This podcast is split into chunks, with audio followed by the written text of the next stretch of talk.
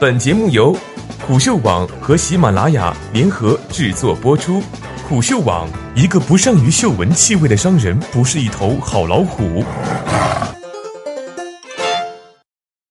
非典型性五月病症候群。作者：山脊查查，雅。唐太宗醋排骨，高能粒子猫。四月底五月初，一个容易让人陷入焦虑的季节。着装焦虑，守着一整个衣柜，等一个不回家的快递。今天这个天气，穿长袖中午会不会觉得热？短袖会不会有点太凉快了？不穿外套的话，刮风怎么办？唉，巧妇难为，高温三十度，低温八度，早晚刮风，中午热到开空调直吹。年度自我质疑时刻，从衣柜里把去年的春装、夏装翻出来的时候。小小的脑子充满了大大的问号：我是谁？这是谁的衣服？谁会买这种衣服？我为什么没有衣服？当你在春天因为没衣服穿而下单了春装，就被迫加入了一场快递与气温的追击运动。为什么我的风衣还没有发货？为什么我的外套寄了这么久还没有到？快递和升温到底哪个先来？春装要是跑不赢入夏的速度。就只能变成秋装了，好吗？走在街上，前面的姑娘上半身穿着毛绒外套，下半身光腿穿着裙子。忽然走过了一个穿着薄款羽绒服的中年男子，又走过了一个背心短裤的大学生。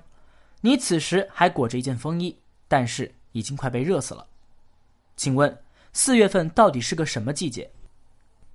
拍照焦虑，发朋友圈愿望大于拍摄能力，大于景点实况。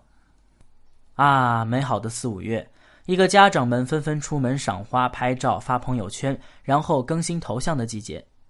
啊，美好的四五月，一个试图出门踏青，但是被人潮吓退的你在朋友圈发约饭照片的季节。踏青，一种都市宅人去公园溜单反的活动。为什么真正去踏青的人只会发一些桃花、樱花、玉兰花的特写？湛蓝的天空以及景点地标性建筑的上半部分呢？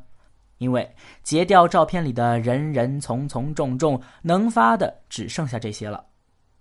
樱花季，在朋友圈观赏你的微信好友们从东京、大阪、武汉、玉渊潭发来的樱花摄影，内心酸楚并沉默点赞的季节。放假焦虑，出门还是不出门，这是个问题。围城心理。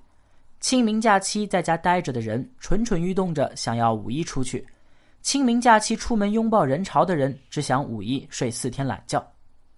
但是，无论出门与否，五一假期来临前后的三个工作日，都会呈现一副被假期吸干精气的状态。想要有一次说走就走的旅行，长途的说不准有一定可行性，短途的只会让你在假期的清晨又饿又困的被堵在开往郊区的路上。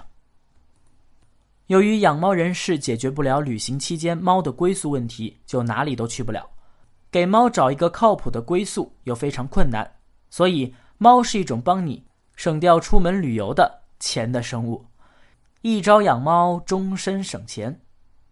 奶茶焦虑，下午茶需求激激激激增。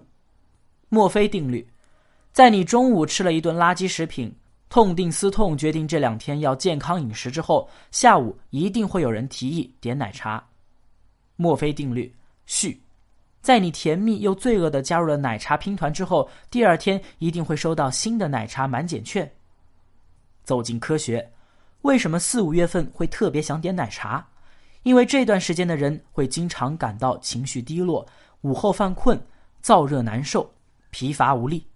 而一杯冰奶茶是这个世界的终极答案。